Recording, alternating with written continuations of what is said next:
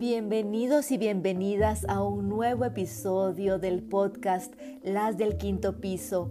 Mi nombre es Esther Brol y en esta ocasión vamos a conversar sobre la tristeza que sufren muchas personas durante las fiestas de fin de año.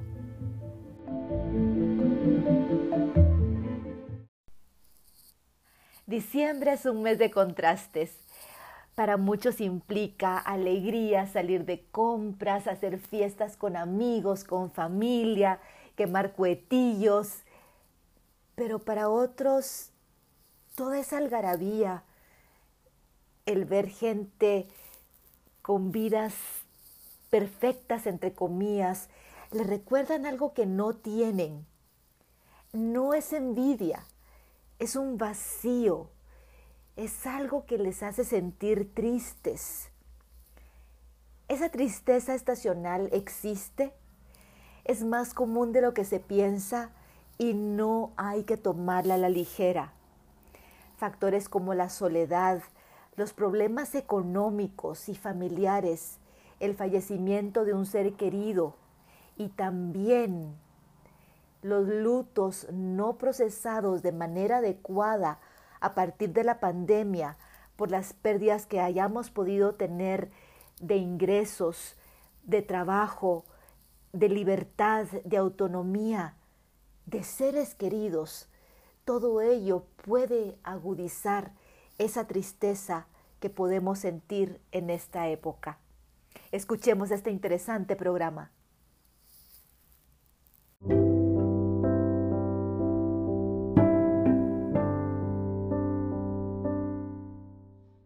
Qué gusto estar esta mañana con una persona que yo aprecio muchísimo. Ella es Rosalía Juárez Estrada. Es licenciada en psicología, tiene una maestría en psicología clínica, es especialista en terapia familiar y de pareja, pero más allá de ello, ha sido una persona muy importante en mi vida, a quien admiro mucho. Y hoy he invitado para que hablemos de un tema que muchos no quieren hablar, pero yo le voy a denominar, y no sé si es equivocado el término, pero depresión de fin de año.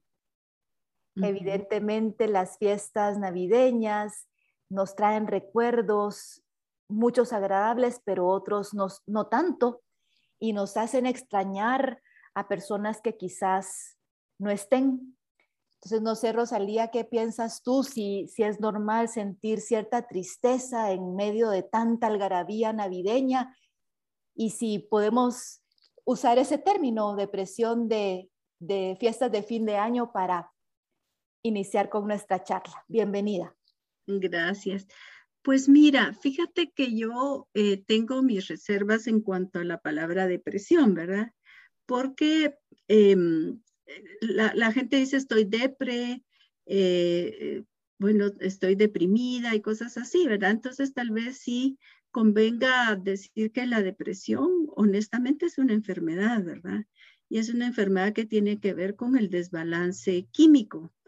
Entonces, y, se caracteriza, fíjate, porque eh, la persona tiene muchos sentimientos de culpa, muchos sentimientos de inutilidad, ¿verdad? Y casi todo el día está con el ánimo bajo, eh, ya sea que pierde el apetito o, come demasiado, ¿verdad? Está irritable o apagada. También hay ideas de muerte, eh, algunas veces se atraviesan ideas de, ideas de suicidio, ¿verdad? Pero esto es, esto es permanente, eh, es, es todo el tiempo, ¿verdad? Y entonces cuando nosotros tenemos en la clínica un caso donde vemos todas estas características, lo que hacemos es mm, recurrir a un trabajo conjunto con eh, psiquiatras, ¿verdad? Porque la depresión ya, ya tiene que ver con medicamentos.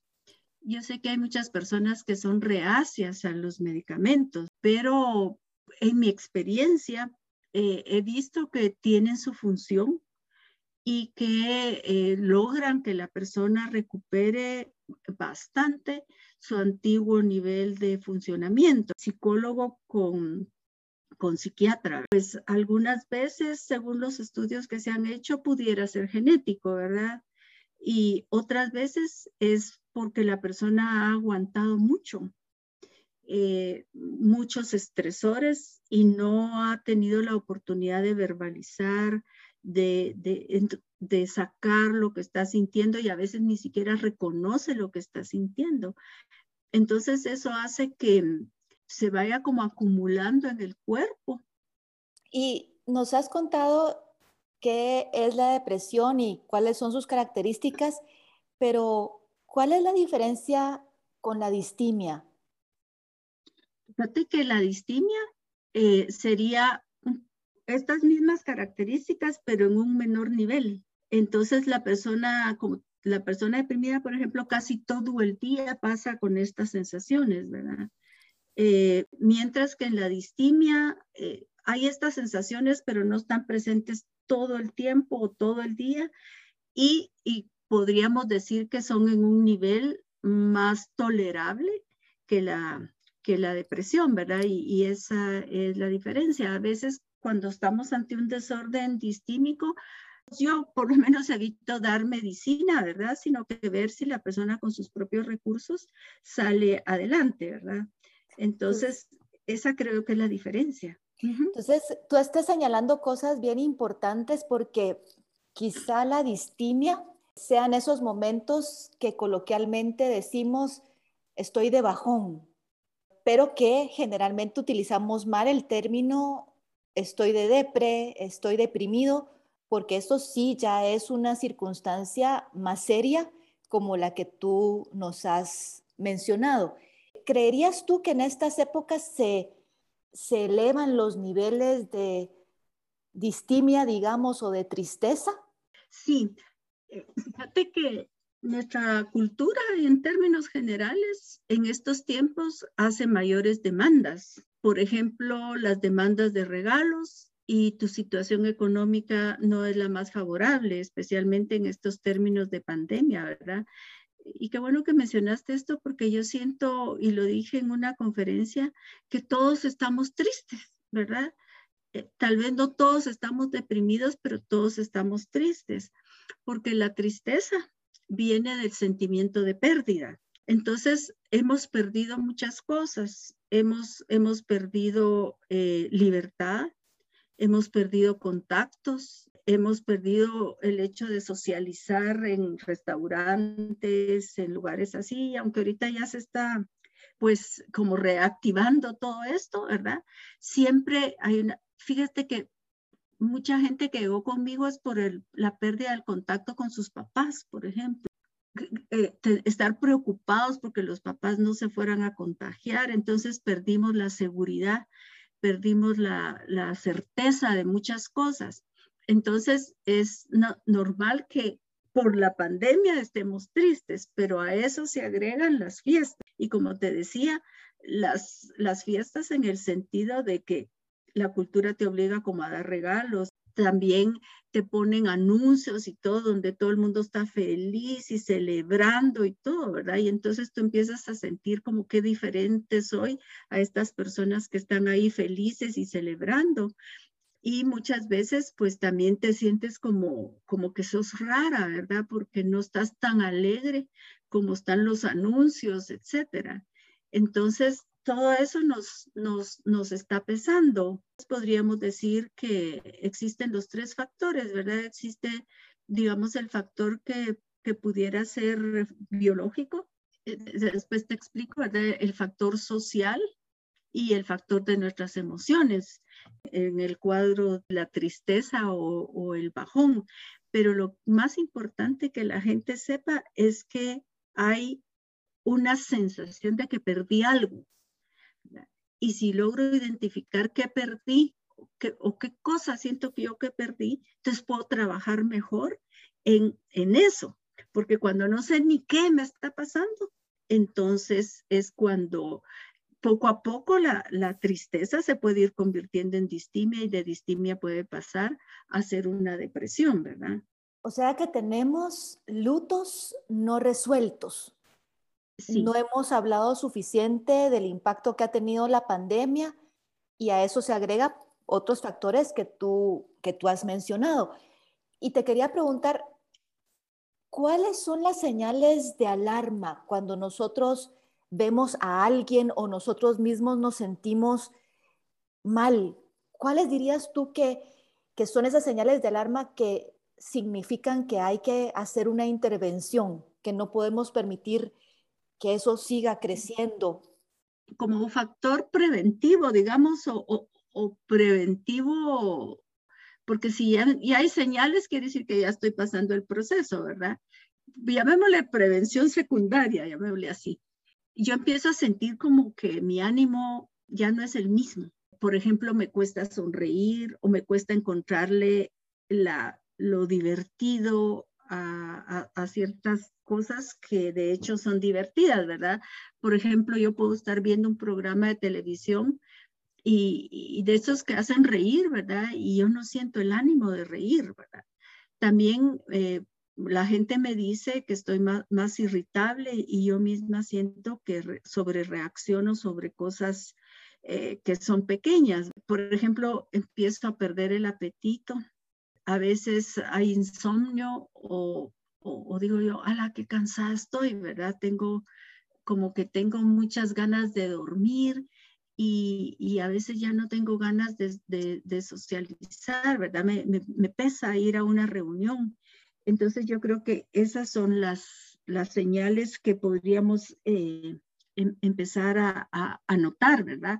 Y muchas veces la, la, gente nos ayuda cuando nos dice, ¿verdad? Bueno, ¿y a vos qué te pasa? Entonces uno dice, bueno, tengo A más B más C, quiere decir que ya necesito buscar qué me está pasando ya sea por mí misma o sea con la ayuda de, una terapia, ¿verdad? Todavía existe esa idea de que ir al psicólogo es como que uno está mal, ¿verdad? Y yo pienso todo lo contrario, que cuando uno decide ir al psicólogo es porque uno está bien y uno quiere una calidad de vida mejor para uno, ¿verdad? Entonces, pero esas serían algunas de las señales, ¿verdad? Que muchas ideas negativas. Por ejemplo, pienso, ah, qué aburrido, ¿verdad? Eh, que, miro mal el futuro, no, no veo para dónde voy, el presente tampoco me está satisfaciendo, ¿verdad? Y me voy al pasado a, a, ver, pero las cosas negativas que me pasaron, ¿verdad? Esas son las primeras señales de que hay algo que no está pasando, que está pasando que no es está conveniente. A veces también eh, alguna señal por ahí es que de repente siento como taquicardia, ¿verdad? Y de repente ganas así de suspirar, pero frecuentes, ¿verdad? De, y uno dice, bueno, pero antes no estaba así. Entonces, esas son algunas señales que nos pueden ayudar. ¿Y qué consejos darías tú, querida Rosalía, en el corto plazo, en estos días que ya estamos cerca de la Navidad, para esas personas que están sintiendo una tristeza muy, muy fuerte, ¿qué les aconsejarías para estos días que vienen para estar un poco mejor? Mira, en primer lugar, fíjate que es básico como identificar por qué estoy triste.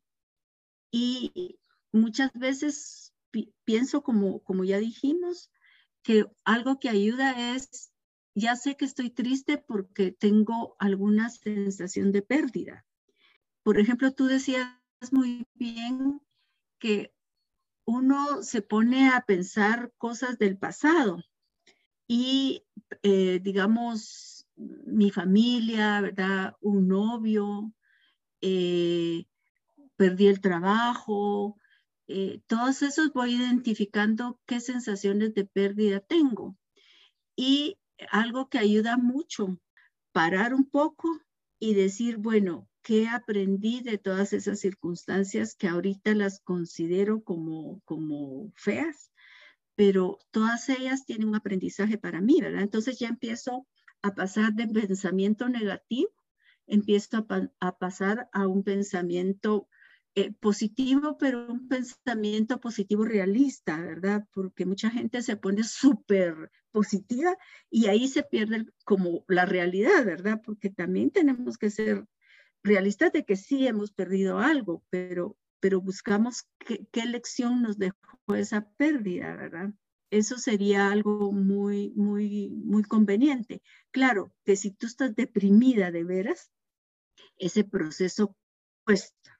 Por eso nosotros damos medicamento, ¿verdad? No, no damos, sino nos unimos con un psiquiatra, porque e, esa medicina va a revertir, como estar atrapado, como no ver salida, ¿verdad? Porque para que yo haga esto que tú me estás preguntando, tengo que sentir cierto, cierto nivel de esperanza de que las cosas, a las cosas se les puede encontrar un, un aprendizaje.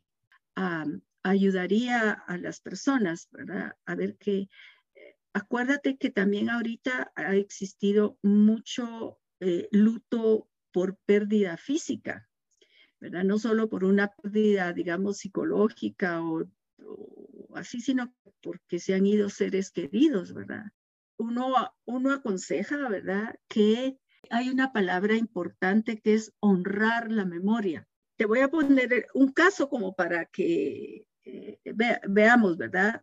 Eh, tenía una persona que era muy aficionada a, tener animales en su casa, pero eran animales raros, ¿verdad? Porque tenía tigritos, tenía eh, perritos, de todo, ¿verdad? Pero ella salió de viaje y dejó encargado a sus tigritos, porque parece que cuando están chiquitos la mamá tigra los mata.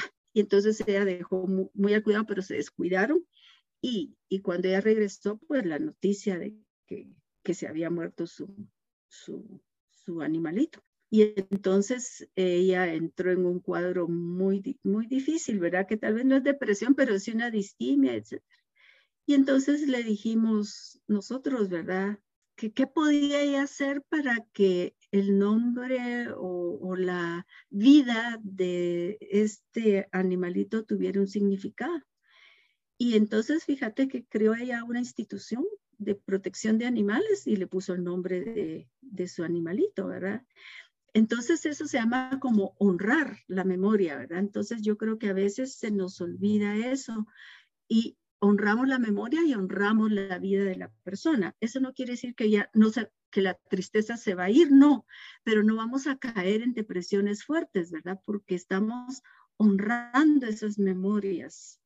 Entonces hay frases como eh, tomo la vida, es decir, tú te fuiste, pero yo tomo la vida en honor a ti, ¿verdad? Y sigo adelante en honor a ti.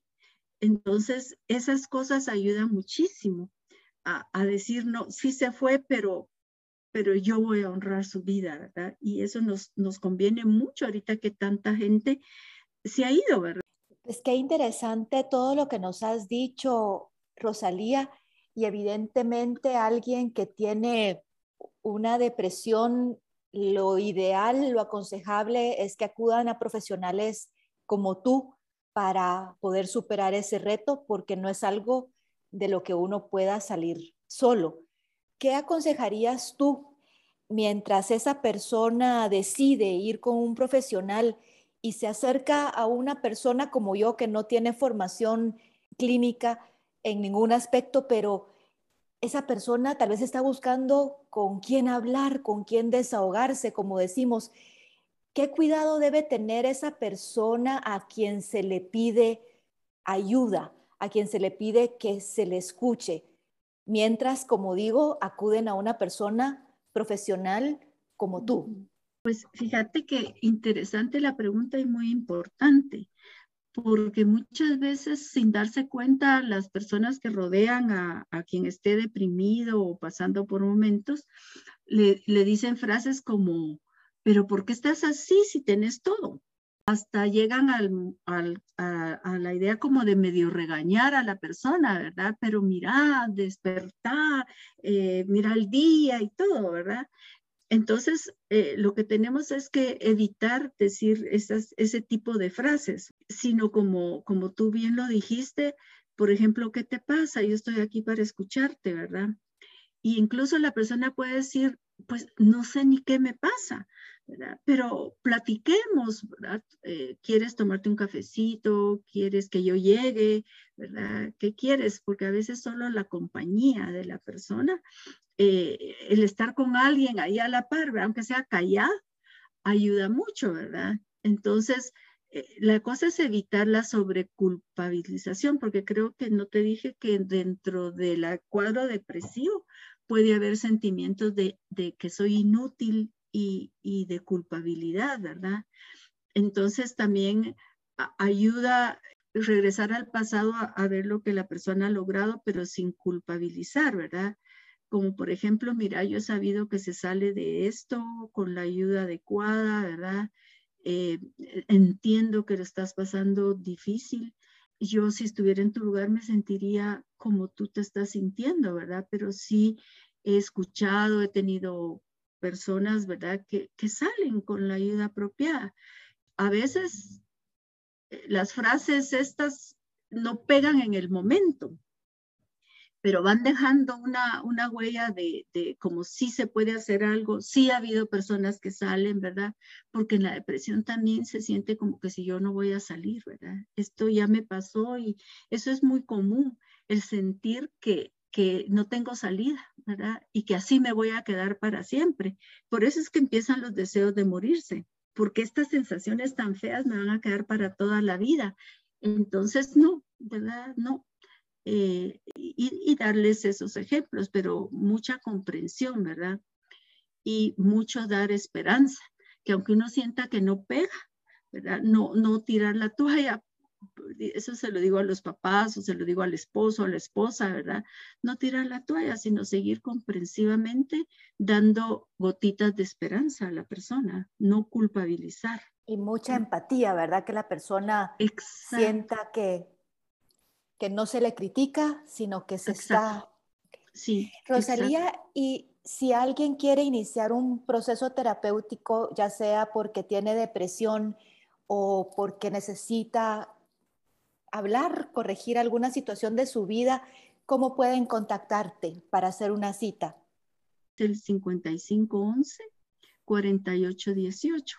Pero sí decirle a la persona, ¿verdad? Que no deje que siga progresando su tristeza, Que ah, la idea es buscar, si no quiere ir al psicólogo, buscar amigas, pero que tengan estas características, ¿verdad? Que son comprensivas, que no son críticas y que verdaderamente le van a dar apoyo. Eh, fíjate que en mi experiencia también las personas que tienen una orientación espiritual, ¿verdad? Que aunque hayan abandonado el ir a misa o ir a servicios, ¿verdad? Estas personas salen más rápido que las personas que no tienen una, creencia, que no tienen un apoyo espiritual. Eh, hay personas que no necesariamente tienen esa, esa espiritualidad religiosa, pero tienen una espiritualidad, ¿verdad? Creen en el universo, creen en las energías. Entonces nos aprovechamos también de, de esa parte nuestra para ayudarles a salir adelante. Y otra cosa es que para mí, la palabra resiliencia, ¿verdad? Que quiere decir salir avante a pesar de las situaciones difíciles. Para mí, la resiliencia viene instalada en el cerebro, ¿verdad? Ya la traemos. ¿Y por qué la traemos? Porque si tú supieras, eh, oh, yo sé que sabes, ¿verdad? Pero el proceso de nacer, el proceso de nacer indica que somos resilientes porque hay una serie de fuerzas en contra de que nazcamos, ¿verdad? Desde que el, espermatozoide entra en la vagina, ¿verdad? Va, va encontrándose con pHs que, quieren anularlo, destruirlo, y no, ¿verdad? Entonces todos los que estamos oyendo, todos los que hemos nacido, somos resilientes. Entonces ese es, eso viene ya nosotros, esa fuerza aprovecharla para salir adelante, ¿verdad? Con la certeza de que somos resilientes. Entonces eso nos va a ayudar muchísimo. Qué mensaje tan lindo con el que has terminado. Eh, nunca yo hubiese relacionado la resiliencia con, con ese proceso de, de, de, la concepción, desde la concepción hasta nacer, ¿verdad? Qué maravilloso. Y bueno, con esto terminamos nuestra maravillosa charla. Podemos en otra ocasión hablar también contigo de algún otro tema que creas que es importante para quienes nos escuchan.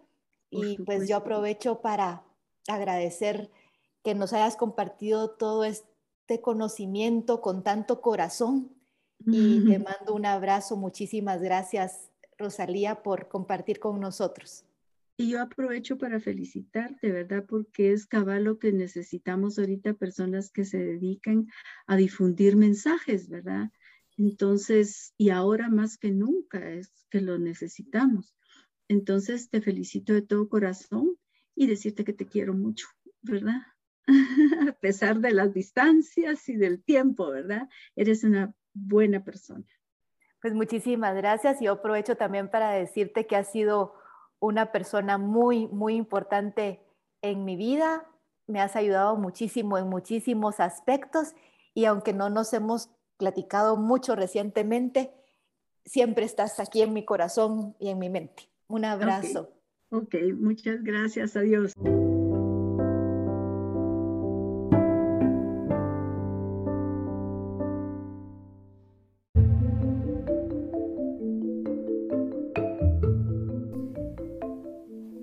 Gracias por escuchar el programa.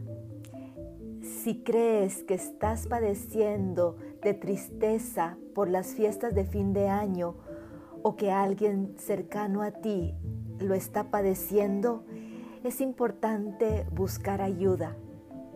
La tristeza de las fiestas de fin de año no deben de tomarse a la ligera. Concluimos con una frase de Fernán Caballero que dice, si la fe no fuera la primera de las virtudes, sería siempre el mayor de los consuelos. Es ambas cosas. Gracias por escucharnos. Hasta el próximo episodio.